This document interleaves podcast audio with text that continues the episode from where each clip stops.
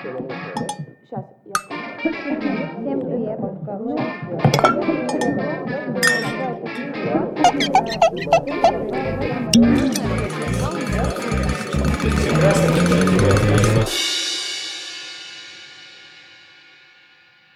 Всем привет, это невинный подкаст «Штопоры». Меня зовут Инна Поцелуева, я модератор этого выпуска. А, ну а сейчас представлю нашу ведущую. Сегодня это Полина Расходникова. Полине 11 лет, привет. Привет. И наши гости – это Анастасия Четверякова. У нее много регалий, много занятий, много того, э, что можно сказать об Анастасии, но главным образом вот то, о чем мы поговорим сегодня, Анастасия – культуролог и ведущая популярнейшего подкаста «Искусство для пацанчиков». Ведущая и автор, конечно же. Здравствуйте. Здравствуйте. Ну, у нас к вам есть несколько вопросов. Все будет озвучивать Полина, и поэтому, Полиночка, тебе первое слово. Класс, привет. Я бы хотела спросить, вот э, чем подкасты отличаются от радио? И вот что такое вообще подкасты? Это очень правильный вопрос ко мне, потому что я 15 лет на радио отработала радиоведущей. И э, ушла оттуда именно, чтобы делать что-то свое. А подкасты отличаются от радио в основном тем, что на радио тебе говорят, что говорить. Вот тебе нравится, когда тебе говорят, что говорить? Нет. И мне тоже не нравилось совсем. А вот в подкасте ты можешь говорить то, что ты считаешь нужным. И когда я работала на развлекательной радиостанции, то мне говорили, вот эти вот, вот твои слова, вот эти заумные, вот это вот то, что ты пытаешься умное сказать, вот никому не нужно. Скажи погоду. Скажи просто хорошего дня всем, погоду, все, больше ничего не надо, говорящей головой будь. И меня это убивало просто. А чтобы на радио иметь свое шоу и пытаться что-то еще самому говорить, это очень сложно, потому что я, я очень знаю мало радиостанций в нашей стране, чтобы можно было говорить все, что ты хочешь, честно говоря. Поэтому подкаст, поэтому подкаст позволяет делать все, что угодно. Мало того, подкаст это же записная штука, сама знаешь. э, Ты можешь в любой момент включить и переслушать, если там э, случилась выставка по человеку, например, который у тебя уже есть в подкасте. Вот тот же Дали, например. У нас есть в подкасте прямо целая история, называется «Звоните Сальвадору Дали». Да, и ты можешь переслушать к выставке и потом сходить уже что-то вспомнив. Это очень удобно. Из радио так не достанешь, да? Все уходит в космос. Кстати, ты знаешь, что все радиоволны уходят в космос? Нет. Все, все, что попадает на радио, уходит в космос. И там бродит. И я когда думаю, что за 15 лет я наговорила столько ерунды в радиоэфир, и когда-нибудь, где-нибудь в космическом пространстве инопланетяне это услышат, мне стыдно становится, честно. Поэтому вот за подкаст я отвечаю. А за то, что на радио, извините, нет. Кстати, я под псевдонимом работал, чтобы меня никто не узнал. И где же звучала Маша Покровская? Ах, меня раз просто все, вы нашли. Маша Покровская где только не звучала. Э, Я еще в институте работала на радио в своем родном городе Киров. Сначала на ВГТРК, потом на радио Мария. У нас там свое радио нашего города такое было, молодежное. Потом э, в Москве Юмор ФМ, Страна ФМ, Маяк немножко. Так что, в общем, вот такие мои, мои по- поползновения. Ну а сейчас я хожу в гости на радио как гость. И к своим же коллегам хожу как гость. Это так интересно. И они говорят, много лет назад мы работали вместе с ней на радио, а теперь она делает подкаст. А, вы же как бы на многих радиостанциях работали. Вы не пробовали реализовать свой проект вот этот «Искусство для пацанчиков»? Или вам как-то не разрешали? Я пробовала. У меня сохранилось письмо самой себе. Мои юристы сказали, что так правильно, что чтобы у тебя не забрали эти проект, никто его не спер. Знаешь, что такое плагиат? Да. Да, жуткая вещь. И вот поэтому нужно написать самому себе письмо с полностью описанием твоей программы, и тогда у тебя будет дата стоять почтовый, значит, печать, и, ну, точно его никто не сопрет, не сплагиатит. И э, это письмо у меня сохранилось. Я его отправила практически на все радиостанции. На все, без шуток, на которые, ну, мне бы хотелось вообще, да, пойти. И Никто мне не ответил положительно. Никто, ни один человек. Поэтому вот такая история. Ну, не нужно было в таком стиле, значит, никому на радио искусство. А когда вы отправили письмо самой себе? С идеей? Да. А, ух, это прям не в бровь, а в глаз вопрос. М, я думаю, года, наверное, четыре назад. Да, года четыре назад, когда я ушла со своей последней радиоработы с большой. Вот правильно, да, четыре года назад. А вот э, вы на радио уже зарабатывали, так? А на, на подкастах вы зарабатываете или как хобби? Пока это больше хобби, чем заработок. Сейчас мне даже самой приходится платить. Студия, э, запись, это все очень важно. Монтировать я сама пытаюсь и все такое. Э, но, но пока это пока это хобби. Однако уже было несколько проектов, а, за которые я получила деньги от музеев, которые хотели, чтобы я рассказала к их выставке большой, к открытию, про вот это. Поэтому э, впоследствии я уверена, что этот проект будет э, очень неплохо приносить э, прибыль. Мало того, это не просто прибыль, как деньги, знаешь, это не, даже не это важно. Важно то, что огромное количество людей узнало, что об искусстве можно говорить просто, узнали обо мне. Пиар, как это называется, да?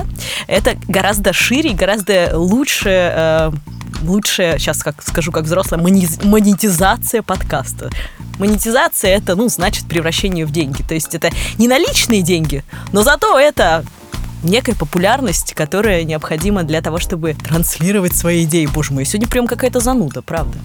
Прости, Полина. А вот откуда вы берете тему для подкаста? Вот как вы решаете, что надо именно вот, вот об этом сказать или о том? Ну, во-первых, я спрашиваю всегда у своих слушателей, что они хотят чтобы я им рассказала. Так, у нас есть уже заявки на Босха. Знаешь, такой страшный, э, чуть-чуть позднее, чем средневековье э, художник, который рисовал сцены ада. Но они такие интересные, они такие прям увлекательные, что там прям целые монстры, целый мир монстров у него свой был. Вообще очень интересный. Э, есть заявка на э, современное, очень много искусства, что мне больше всего нравится делать. Э, но вообще бывает такое, что, например, я решила, я буду делать про э, скульптурную композицию рабочей колхозницы. Все, я решила, я начала собирать материал, и тут, бац, и я попала на выставку Йоко Ону. И все, я делаю про Йоко Ону, потому что меня она зацепила. Так что иногда это полнейшая импровизация, но подготовка очень большая. А темы иногда просто вот какие всплывут, такие всплывут. Какое меня вдохновит э, искусство, о таком я и рассказываю. Так что когда как бывает. Предложи тему, Полин. А кого бы ты хотела послушать? Художник, музыкант, э, танцовщик, неважно. Ну вот мне сейчас ничего не приходит на ум, никакие художники, композиторы. А вот вы записывали подкаст, например, о каких-нибудь режиссерах, мультипликаторов? Вот мне, например, очень нравится аниме вот режиссер Хаяо Миядзаки. Ну, тогда ты должна наверняка знать персонажей Такаси Мураками. Такаси Мураками — это потрясающе. Тебе сейчас нагуглю, чтобы ты сказала, ну, конечно, я знаю. А, художник японский современный, очень интересный. И он был огромным фанатом Хаяо Миядзаки. И именно его работы, мультяшные персонажи Хаяо Миядзаки, вдохновили на многое Такаси Мураками. Кстати, о нем надо обязательно сделать подкаст. Спасибо, что ты мне напомнила. Вот, пожалуйста, пожалуй, в следующий раз я упомяну, что Полина меня вдохновила на подкаст про Такаси Мураками. Сейчас я тебе его покажу просто. Да, просто мне очень нравится, что он вот, например, Хаяо Миядзаки берет свои идеи. Не, ну, просто вот я даже слушала аудиокнигу, например, вот «Ходячий замок», угу. и там отличается. Это прикольно, что он берет какие-то идеи, но сам тоже воссоздает. Нет, это очень интересный персонаж, я согласна. Его выставка была э, в, в гараже, наверное, год, может, полтора назад, и это было, ну, просто потрясающе. Причем вот ты говоришь про Хаяо Миядзаки, да, как он свои образы э, воплощает, что он воплощает в своих образах. В Японии же считается, что каждая вещь обладает душой. Ну, я думаю, что ты это знаешь, да? Э, они верят в то, что там стол, стул, дерево, каждый цветок, все имеет свою душу. И у Хаяо Миядзаки это очень здорово видно в его персонажах, потому что у него все персонажи э, это ожившие, абсолютно говорящие существа. Неважно, там это э, лягушка или это там какое-то непонятное, да, помнишь, эта черная штука была. И, по-моему, это из бродячего замка как раз, нет? Такая черная штука с белым, с белым лицом. Нет, это безликий. Это а, это безликий, вот, точно. Унесенные призраками. Унесенные призраками. Вот это один из моих любимых у него мультов. И э, там то же самое делает Такаси Мураками, художник. Вот я говорю, он вдохновляется Мидзаки. Он, например, ну ты знаешь, да, что в Японии э, была страшная ядерная бомбардировка, да, когда умерло очень много человек. И э, он, например, э, берет это воспоминание страшное, жуткое, да, вообще неприятное, честно говоря. И Хаяо Мидзаки тоже в своих мультиках это делает. А, а Такаси Мураками берет, например, делает атомные грибки. Ну, ты знаешь, после взрыва, да, атомной бомбы, похож такой гриб, как будто бы в облаке а, оказывается. И Такаси Мураками берет этот гриб рисует ему забавные глазки, улыбочку. И ты думаешь, да, ну понятно же, что это про ядерный гриб речь, но почему он улыбается? Или череп, который улыбается, почему он улыбается? А потому что авторы и Хаяо Миядзаки, и Такаси Мураками пытаются уже просто в лицо смеяться и смерти, и всем этим тяжелым вещам, которые пережила их нация, которые они в детстве застали еще, понимаешь? Поэтому это очень интересно изучать с точки зрения истории э, этих замечательных японских авторов. Я разделяю твою любовь к ним абсолютно. Да, хорошо, я буду очень ждать выпуск про Такаси Мураками. Если честно, вот хотела еще спросить, это такой довольно личный вопрос, а вот у вас есть дети? И мешает ли это работе? Пока у меня нет детей, но я очень-очень э, стремлюсь к тому, чтобы они были. Э, и я понимаю, что это, конечно, будет э, мешать работе, лекциям и так далее, потому что, ну, как ходить на лекции, по крайней мере, там первые там полгода. Но моя мама обещала мне клятвенно, что приедет и будет сидеть с детьми в то время, как я буду работать. Так что, конечно, я сейчас э, надеюсь, что будет все так прекрасно, замечательно, что я смогу э, на маму бросить детей, идти работать, потом вернуться домой. Но я понимаю, что в жизни этого никогда не бывает. Поэтому это все мои розовые мечты пока что. Еще хотела спросить, тоже перескакиваю с темы на тему. Ничего. А для какого возраста вы делаете подкасты? Ну, примерно. Вот просто я знаю, что у вас есть как бы и вы рассказываете о всяких там ну, довольно темах, которые ну, будут, может быть, неинтересны каким-то среднему возрасту, но используете сленг угу. какой-то. Вот э, для кого, по вашему мнению, ваши подкасты? Я, можно, ремарку? Да. Средний возраст, под средним возрастом Полина подразумевает тинейджеров а, и даже э, до тинейджерский возраст, например, себя, то есть что-то что слушать сложновато, имеется в виду сложная тема.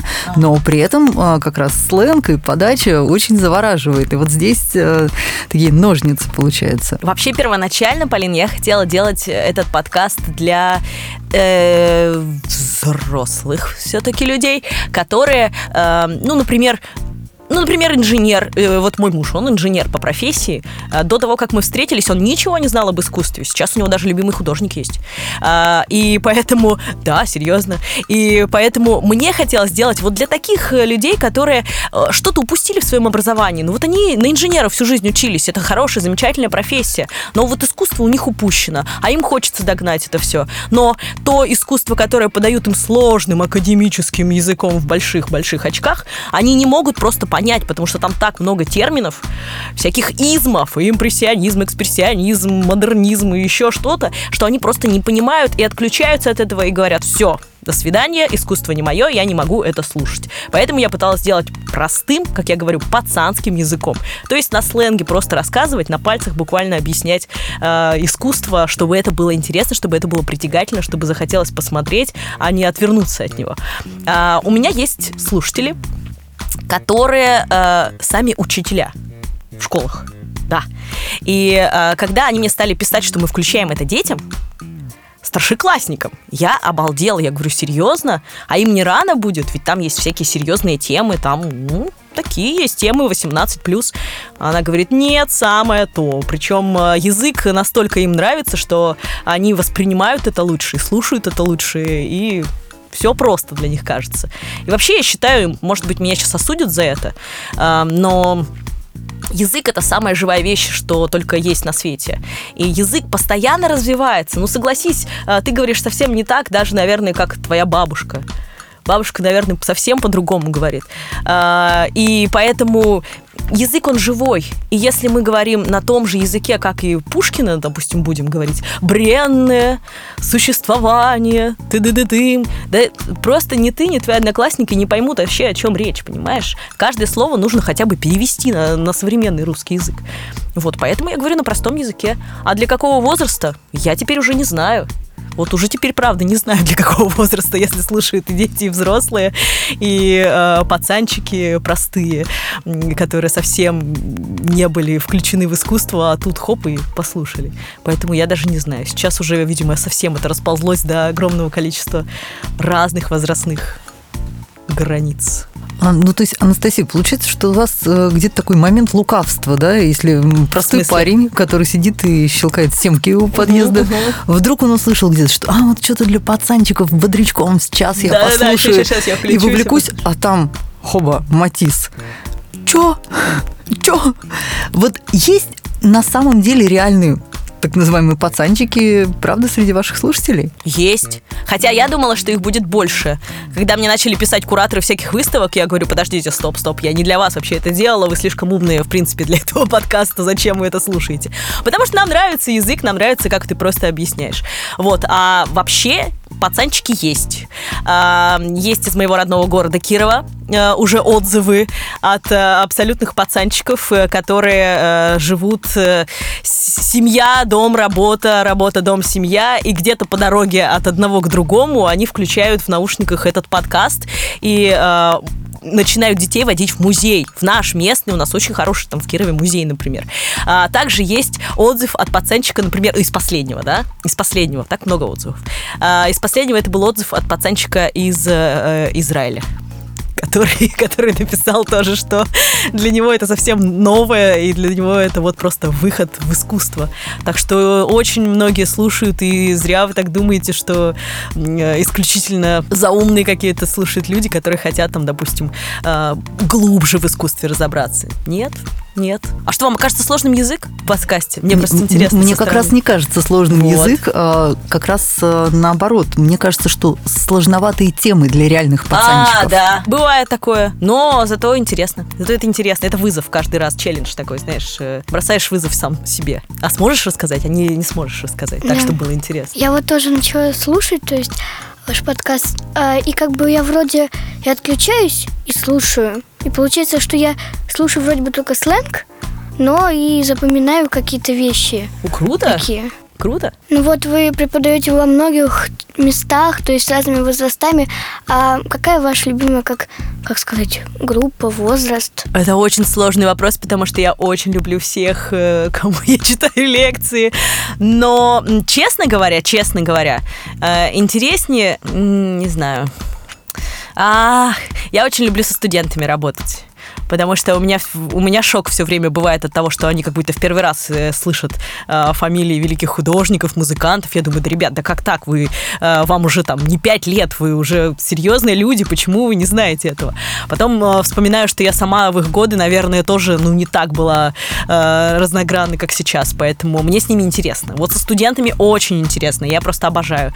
А, но есть аудитория, которая меня учит. И я их поэтому очень люблю. Это дети. А, причем а, малыши, вот в балетной школе у меня, да, 4 лет детишки. Они меня гениальным учат вещам. Вот недавно, например, они нашли такие определения для эпох, которые мы с ними прошли в искусстве, что я бы в жизни таких не придумала. Например, Итак, балетная школа, четырехлеточки. Они мне заявили, что барочная эпоха, барокко эпоха, как бы вы назвали эпоху барокко каким-нибудь прилагательным? Эпоху барокко. Вот какое оно барокко? Витиеватые. Так, барокко такое вот. Пышное всегда говорят, да? Знаете, как они мне сказали? Жирное барокко. И это гениально! Абсолютное определение. Лучше четырехлеток мне никто не дал определение барокко. Жирная эпоха. Или когда мы проходили с ними классицизм, где все правильно, высчитано, разумно и так далее, они сказали, классицизм – это для перфекционистов таких вот, как я, там одна девочка сказала, вот я перфекционист, вот, вот классицизм это моя эпоха. Так что вот этому я учусь у них. У а, возраста а, как у тебя, а, пятый класс, да, и чуть младший, четвертый класс. А, Я их очень люблю, потому что у них уникальное открытое сознание, и иногда они такое выдают, что ну просто я диву даюсь, честно говоря. Например, когда мы с ними черный квадрат проходили, а, среди прочих ассоциаций, которые я всегда призываю, и, конечно, я слушаю их э, раскрытыми огромными ушами, слушаю, что же мне скажут дети, потому что это самое крутое, что может быть. И они мне сказали, знаешь, с чем черный квадрат? Вот с чем у тебя черный квадрат ассоциируется? Не знаю, с- просто с черным квадратом. а у них с телеком. И они говорят, черный квадрат засасывает точно так же, как телевизор засасывает. И я думаю, вау, вот это да! То есть такого контекста даже, я думаю, у Малевича в голове не было. В общем, э, младшую аудиторию я люблю за то, что я у них учусь очень многому, а студентов я люблю за то, что э, я могу им э, раскрыть глаза, и они могут э, в своем возрасте немножко границы расширить, и таким образом раньше, чем я в свое время дойти до каких-то вещей. Да, то есть, нужно. получается, вы студентам обещаете как малышам, а малышам Как, как студентам. студентам? Кстати, часто так и бывает. Ну, правда, так часто бывает. А, Я беру детские лекции, иногда их э, презентации, у меня же для детей отдельные презентации, для взрослых отдельные презентации, даже если по одной и той же теме, потому что, а, ну, что нам с тобой интересно, ты же понимаешь. 3D-моделирование того, как выглядели египетские пирамиды, да, там, э, допустим, э, слетать на коптере над Вавилоном древним. Сейчас это все есть, и когда я веду лекции для детей, это просто за- за- замечательно заходит. Но я поняла, что эти же презентации брать для студентов гениально абсолютно, потому что когда я им рассказываю на вроде как взрослом языке, они ничего не понимают. А вот когда им рассказываешь с картиночками и мультиками про черный квадрат, они все это замечательно кушают. Прям вообще на раз. Поэтому иногда ты права, мне приходится делать именно так, как ты говоришь. А вот если бы вы не занимались искусством, то чем бы вы хотели заниматься? Я точно знаю. В четыре года я маме сказала, кем я хотела быть. Я хотела быть актрисой. С четырех лет я наматывала тюлевую занавеску на себя и пела э, «Айсберг в океане» Пугачевой. Выступала. У меня есть даже запись, кассета, где мне два с половиной года, и я пою что-то там. Ну, то есть на записи все есть. Поэтому однозначно я хотела быть актрисой и певицей. Э, вот. Ну, певицей у меня немножко удается, но пока еще я только пишу песни, только так для себя немножко подвываю, а вообще впоследствии очень хочу создать свою группу и наконец-то выступить на сцене. Вот, а так, а так, я с двух с половиной лет играю на фортепиано, так что мы с тобой коллеги, видишь, по, по гаммам и сольфеджио. А, и музыкальное училище я закончила, правда, как музыковед, а не как пианист э, не дотянула до этого уровня. Но мама в детстве мечтала сделать из меня Моцарта. Видишь, я хотела быть актрисой, а она хотела, чтобы я была Моцартом. Чтобы играла, вот маленькая девочка играет в 4 года концерт, и о, все восхищаются, как здорово, как интересно. А мне это было нисколько не интересно в тот момент. Хотя сейчас я очень люблю фортепиано и очень люблю играть. Но вы признавались в одном из интервью, что у вас там к четырем годам, по-моему, более 60 произведений вы играли, ничего не путаю? Да, да, да, да, да. У меня был, э, у меня было очень большой какой-то, даже где-то есть список произведений, которые я играла. Какой-то безумный абсолютно Ну, получается, список. часами занимались. Вот это и, Да, и привязывание к инструменту по 2-3 часа в день. привязывание расшифруйте, пожалуйста.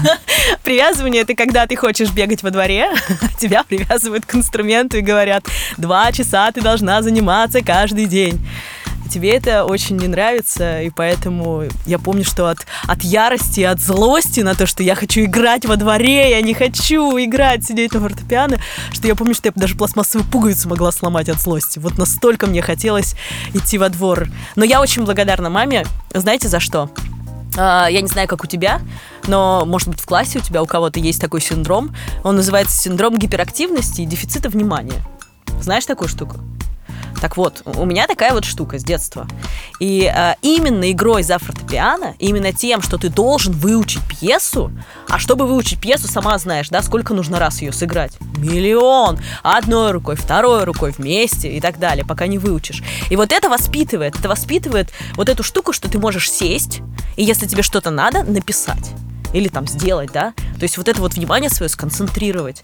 А для тех, у кого этот синдром, очень тяжело какое-то внимание сосредоточить на одной вещи. Сейчас мне это очень помогает, потому что я могу сесть, заставить себя, сесть на целый день и написать там лекцию большую, например. То есть мне это сейчас не составляет труда, а раньше это было просто очень тяжело. Так что все спасибо музыке и маме, конечно, и ее терпению. А если вот, э, вот я учусь в актерской школе, и мне нравится, ну, тоже искусством, естественно, заниматься, как бы, любым писать сценарии какие-то О, вот для тоже. фильма. Вот. Но вот, например, мне в то же время очень нравится математика. Вот, то есть это Круто. две разные совсем вещи. У вас вот нет такого, наоборот, прям Ты знаешь, это очень здорово, что ты об этом спросила, потому что ам, у меня нет математических талантов совсем а, с детства. Я не знаю, как я, честно говоря, школу закончила, вообще математику сдала. Но спасибо учительнице по математике, которая с пониманием просто к этому отнеслась. Но а, как только я ушла с радио и начала очень-очень много работать над лекциями, очень много материала перелопачивать. А, Что-то, видимо, в мозговых нейронах случилось, что мне стало не хватать информации, мне стало не хватать вот что-то бы еще новое, чем-то хочется овладеть. И в этот момент меня заинтересовала математика. Только сейчас. Вот чем больше я э, поглощаю информации и что-то там в голове у меня крутится, да, там какие-то культурологические мысли появляются, там связи какие-то и прочее начинают работать, э, мне захотелось обучиться физике, математике, тому, что я упустила в школе однозначно признаюсь честно. А, мало того, меня заинтересовали такие штуки, как нейросети. Знаешь ли ты, что такое нейросети? Нейросети – это потрясающий э, искусственный интеллект, который сейчас выдумывает все, в том числе и музыку сочиняет, и картины пишет. И эти картины уже продаются. И мне стало безумно интересно овладеть вот этой вот технологией нейросетей. А оказывается, тоже это все возможно сделать. Поэтому сейчас э, я изучаю вот эти вещи, но для того, чтобы изучать нейросети, нужно немножко знать математику. Поэтому сейчас вот базовые основы э, изучаю вот этих самых предметов, которых мне не хватало в школе. А я еще слышала, что если, например, ты занимаешься музыкой, то у тебя лучше математика идет. Странно. Я, например, в пятом, вот как раз сейчас я перешла в пятый класс, и я начала больше заниматься музыкой, но, естественно, с каждым годом нагрузка все больше, угу. и меня, наоборот, заинтересовала математика. То есть мне где-то говорили, что вот если ты занимаешься больше музыкой, то у тебя математика тоже будет получаться. А потому что, когда ты занимаешься музыкой, особенно когда ты играешь на двух руках, у тебя, особенно когда ты играешь на двух руках, двумя руками, ну, знаешь, есть инструменты, на которых э, ты, э, например, одну мелодию играешь, ну, флейта, например, да, там, скрипка даже тоже. Ну, хотя там можно интервалы уже какие-то строить. Но когда ты на фортепиано играешь, правой рукой ты играешь одно, левой ты играешь совершенно другое. И у тебя через руки, оказывается, развивается правое и левое полушарие мозга. И поэтому у тебя мозг развивается настолько, что тебе уже мало, что тебе уже хочется математику, что ты уже настолько здорово у тебя развился мозг, что ты можешь овладеть чем угодно. Кстати, многие математики были прекрасными музыкантами. Ну, вот, кстати, Альберт Эйнштейн, например, великолепно играл на скрипке. Да, знаешь эту историю? Вот, вот. Так что э, он даже говорил, я не знаю, что я больше скрипач или, э, или физик. Поэтому так. А вы сказали, что вы начали заниматься математикой. Вы занимаетесь сами дома или куда-то ходите? Uh, у меня есть uh, пацанчики. Пацанчики это все мои слушатели. Мальчики и девочки, всех называю пацанчики. Так вот, uh, есть пацанчики, которые мне посоветовали э, в интернете различные обучающие сайты, где прям можно с нуля математикам э, потихонечку становиться ближе к к математике. Я, я без шуток, я не знаю э, наизусть... Мне стыдно, мне стыдно, друзья, но я без шуток не знаю э, э, таблицу умножения наизусть. Я без шуток вообще. Калькуляторы, мерзавцы, все теперь заменили просто настолько, что мне не надо об этом думать. Поэтому вот э, там написано везде, нужно начать с того, что выучить ее хотя бы. Я на этой стадии. Но на самом деле есть э, сайты, на которых э, как раз объясняется суть нейросетей, и поэтому я сейчас параллельно со вспоминаю таблицы умножения. ну, смешно, конечно, звучит, но вместе с тем так. Вот э, смотрю, как работают нейросети, с какими программами они взаимодействуют и так далее. Но сейчас компьютер дает возможность, обойдя математически сложные формулы, в принципе, работать с нейросетями, которые мне интересны так что посмотрим еще, пригодится ли мне математика. Вы сказали, что вы ну, вот, записываете, естественно, подкасты, плюс математика, и у вас есть семья. Ну вот сколько у вас часов вообще в сутках? Как вы это все успеваете? Еще несколько мест, где вы преподаете. Мы так плавно. Ребята, я очень ленивый человек, очень ленивый. Но а, лень, она движет мир, как известно, потому что а, все ленивые люди начинают выдумывать, как облегчить себе жизнь. Поэтому, все лень движет миром, абсолютно. А, поэтому Поэтому вот математика, вы очень громко говорите просто про это. А, это только основа, это только азы. Я мужа все время прошу, хоть ты мне обучи, потому что ты инженер, ты должен это понимать, но он вот этого не делает. Поэтому самой приходится что-то там рыть. Но это, это азы, ребят, правда, азы. Не думайте, что я там какой-то великий человек. И э, да, я ленивый человек, я уже сказала про это. Поэтому, чтобы что-то делать, мне нужно уйти из дома. И я работаю в библиотеках Москвы. Вот правда. Вот сейчас я иду из Тургеневской библиотеки, где я обычно сажусь, меня ничто не отвлекает, ни... Э, можно, да, употребить пацанский язык тут немножко? Ни хавчик не отвлекает на кухне, ни еда не отвлекает, ничто меня не отвлекает, а, ни сериалы, потому что, ну, стыдно смотреть сериал, сидеть э, в библиотеке, да. Библиотека есть библиотека, ты сидишь и работаешь. Вот э, это единственное место, где я могу работать. Поэтому я ухожу из дома в библиотеку, и тогда гарантированно, сколько у меня есть часов, я столько буду работать. Только так. Только это возможно. Именно вам нравится какая-то атмосфера в библиотеке? Мгм. Мне очень нравится атмосфера библиотеки, потому что там так хорошо, спокойно, э, никто тебя не отвлекает. И потом московские библиотеки очень красивые. Ты не была в Тургеневской библиотеке? Нет. Там такое красивое здание, винтовая деревянная лестница. Ну, какое-то такое атмосферное. Прям приходишь, и тебе так хорошо там.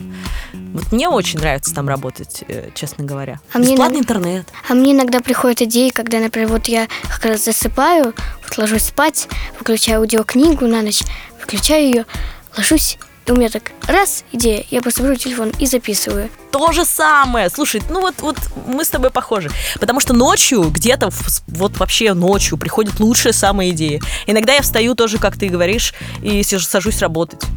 Ну, Правда, бывает такое. Хотя я жаворонок и очень люблю вставать рано.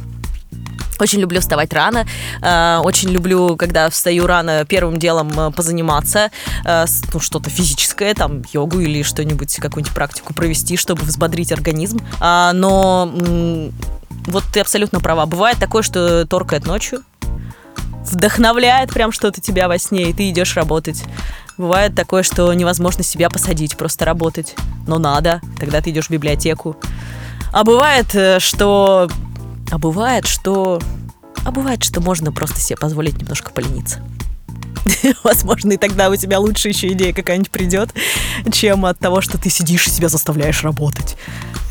А я вот пробовала как-то рисовать, я рисую, рисую, а потом вот раз, и у меня приходит вдохновение, у меня рука как будто сама двигается. У вас бывает такое, что вы что-нибудь идея, и вы как будто сами, сама рука пишется, а вы вообще об этом даже не думаете? Знаешь, когда у меня такое бывает? Вот я уже это поняла, мне нужно проговорить с кем-то. То есть э, я просто звоню маме и говорю, мам, ты просто помолчи, я тебе расскажу. Она говорит, хорошо. И я ей просто наговариваю, ну вот смотри, если вот так вот взять, то это сложится вот так. А если вот это вот здесь, то здесь вот так вот. И в итоге я просто, она молчит. Мама моя молчит, она ничего даже не говорит мне в трубку, но мне важно вот какой-то диалог. И все сразу замечательно приходит. Вот э, то, что ты говоришь, мне вот нужно просто проговорить иногда, и тогда все сложится. И тогда приходит какая-то классная идея, и все составляется в голове, пазлы составляются.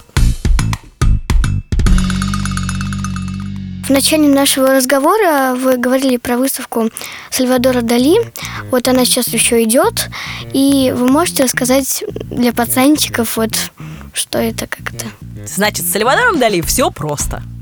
А, бывало ли с вами такое, что вы ночью просыпаетесь, смотрите на стул, на который набросаны вещи, и вам вдруг кажется, что это не стул, а монстр какой-то? Бывало у тебя такое? Ну да, естественно. Или шкаф, который ты думаешь, боже мой, это слон. А, и тебе страшно становится. Но на самом деле утром ты смотришь на этот стол, и что ты видишь? Ты видишь, что это обычный стол или стул, на который набросаны вещи. Все, страх твой улетучивается. Вот Сальвадор Дали как раз про это. Про то, что мы боимся только того, чего не знаем. Сальвадор Дали это был парень, который очень многого боялся. Очень многого с детства. Знаешь, какой у него самый страшный страх был? Кузнечики. Ты боишься кузнечиков? Если честно, ну, чуть-чуть. Вот. Что он делал, чтобы не бояться кузнечиков? Он их рисовал. Друзья, как только мы начинаем рисовать свой страх, он тут же улетучивается. Вам главный секрет Сальвадора Дали. И вот из своих страхов, из своих впечатлений он создал невероятную живопись, которая называется сюрреализм. С французского мы можем, знаешь, как перевести? Сюр – это над, а реализм – это что? Реализм. Реальность. Над реальностью. А над реальностью может быть только одно. Это наши сны. Это что, вроде как ты во сне видишь, но вроде ты же в реальности. Вот что такое сюрреализм? Это над реальностью. Это мы возносимся над реальностью только во сне. И поэтому Сальвадор Дали как раз про сны и про страхи. Это очень яркие его темы. Вот, например, когда ты смотришь на картины Дали, тебе кажется, что это полнейший бред. Просто бредятина.